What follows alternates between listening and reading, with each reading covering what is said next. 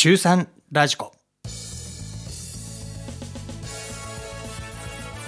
中学3年生の皆さんお元気ですか？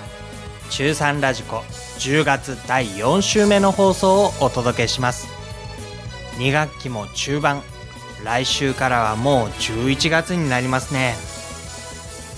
早いものです本当に。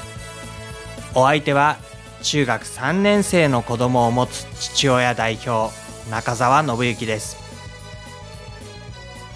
この番組は中学3年生という一生に一度しかない大切な時間をあなたらしく悔いのないように充実して過ごしてほしいそんな願いを込めてお送りしています。今日あたり私のいる関東地方はすごく寒くなっています。もう冬が来たっていう感じです。さすがに半袖の体操着や短いジャージでは寒いと感じるのではないでしょうか。中3ラジコ今回の放送では私の文化祭の思い出の話をしたいと思います。皆さんのところではもう文化祭やりましたか？今とは随分違うかもしれませんが私の頃の文化祭の思い出話です、えー、ぜひ聞いてください。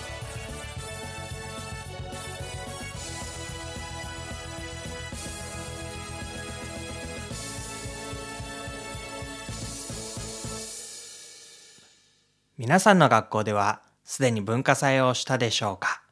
もう終わったよっていう学校もあれば、ちょうどこれからっていう学校もあるかもしれません。すぐに受験なんだから、もう文化祭どころじゃないよという人もいるかもしれませんね。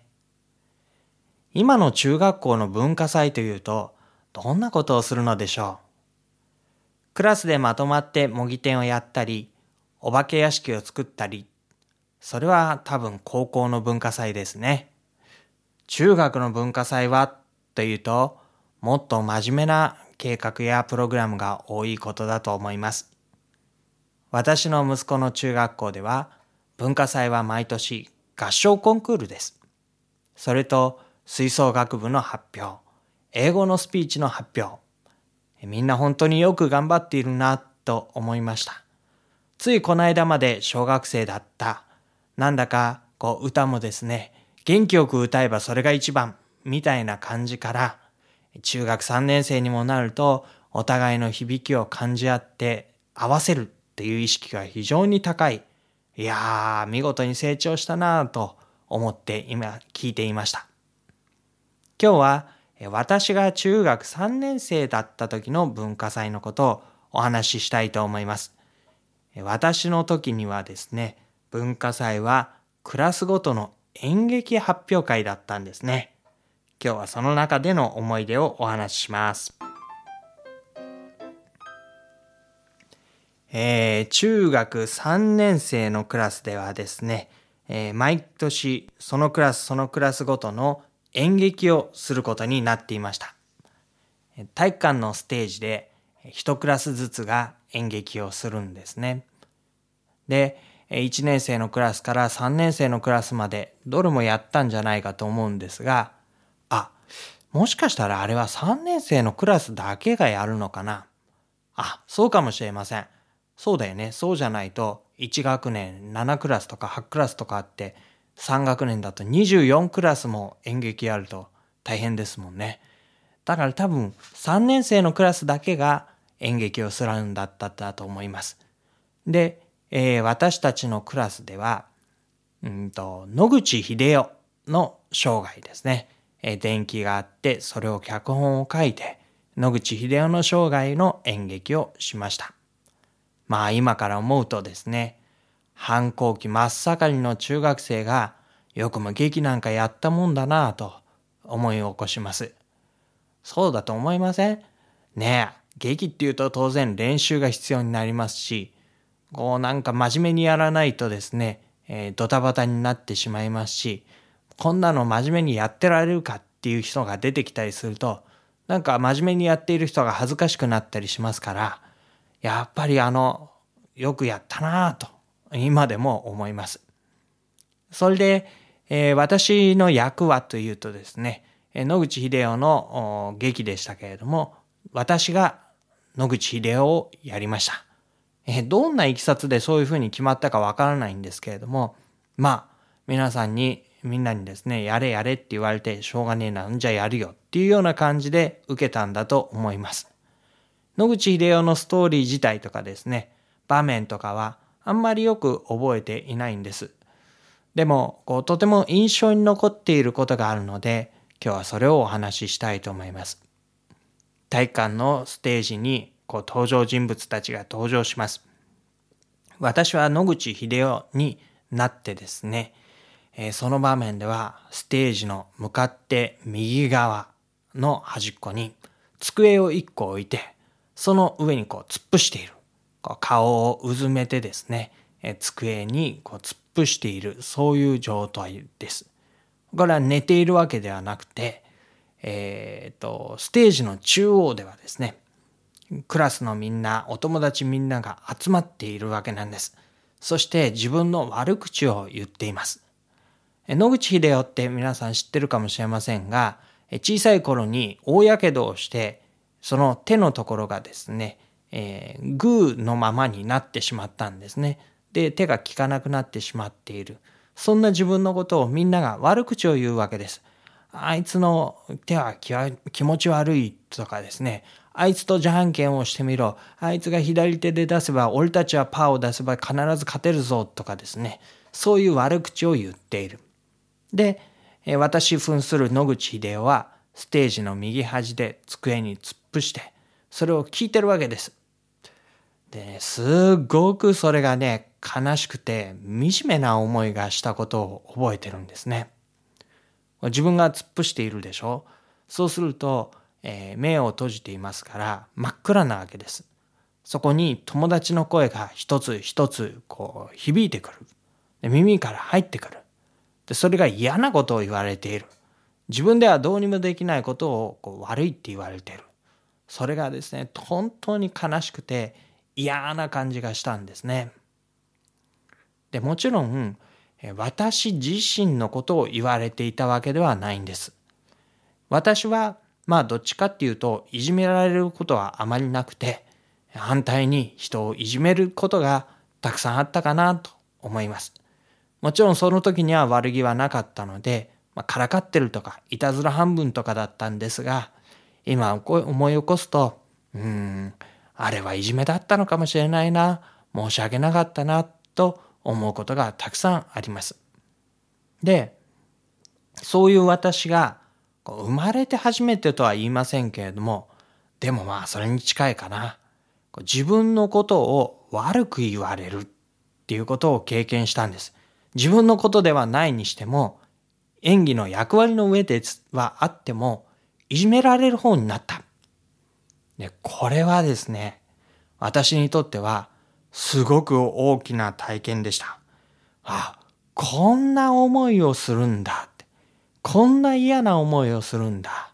こんなことは絶対しちゃいけない。誰にもこういう思いをさせてはいけない。そういうふうに思いました。で、うん、野口英世のストーリーは、その後は野口英世はですね、頑張って、勉強頑張って、世に認められていくようになって、うん、それで、えー、いい人になっていくわけなんですがこう私が覚えているのはそのいじめられっ子の役になった経験なんです。喜んでやった役ではありませんでした。でも今でもそのことをよく覚えています。で今ではあああのやったことは良かったなというふうに思っているんです。というのは人の立場に立ってものを見たり考えたり感じたりすること。これって普段の生活の中ではあんまりないんですよね。いつも自分の側に立ってものを見ています。いつも自分の側から考えています。いつも自分の感じていることで目いっぱいです。でも、演劇をするにしても、あるいはロールプレイをするにしても、人の立場に立つことができますね。すると今まで感じたことをなかったことを相手の立場に立って感じたり、今まで考えたことのなかったことを相手の立場になって考えたり、それはとても貴重な経験でした。うん。演劇ってそういうところがいいなと思います。もしかしたらそれは本を読むということの中でも登場人物の気持ちになって考えてみるということをするときにそのことを感じ取ることができるかもしれませんね。映画を見てもこう自分と似たようなタイプの人じゃない人の立場に立ってこうことを考えてみる。あ、こういう感じがするんだ。そんな感覚を持つでしょう。音楽でも自分とは違うタイプのものの見方、その歌詞、そういったことを味わうことができます。こう文化、芸術ということの中に自分の考え方とかものの見方とかそういうのを超えて自分を広げるっていうそういう要素があるみたいですね。中学3年生っていうとねやっぱり部活終わって今度は受験ということで忙しい忙しいっていうふうなことあると思うんですけれども自分の忙しさに精一杯になってしまうその中でほんの少し誰かの立場に立ってものを見たり感じたり考えたりそういうことができたらうんすごく将来の役に立つ財産になると思いますよ。ね。そんな意味をご一緒したいと思います。街で見かけた中学3年生ということで、ちょっとお話をするコーナーです。えー、新聞や雑誌、そういったところで中学3年生の話題を見かけることがいくらでもありますけれども、今日は実はですね、本に書かれている中学3年生のことをちょっとだけ紹介したいと思います。この本は Everything Flows これ全部カタカナです。Everything Flows という本で、えー、津村菊子さんという方が書いています。この津村菊子さんという方は芥川賞をもらったこともある作家さん。で、この本の中には中学3年生の風景が描かれていると言います。受験を前にした友情、また家族との関係、そういったことが書いてあるっていうんですね。大阪が舞台だというふうにも聞いています。皆さんの中でもう読んだ人はいるでしょうか私ね、先ほど Amazon でポチッとしまして、えー、明日あたり家に届くと思いますので、これを買って読んでみようと思います。そしたらまた皆さんにこういうふうなことを感じましたよとかね、お話ししたいと思います。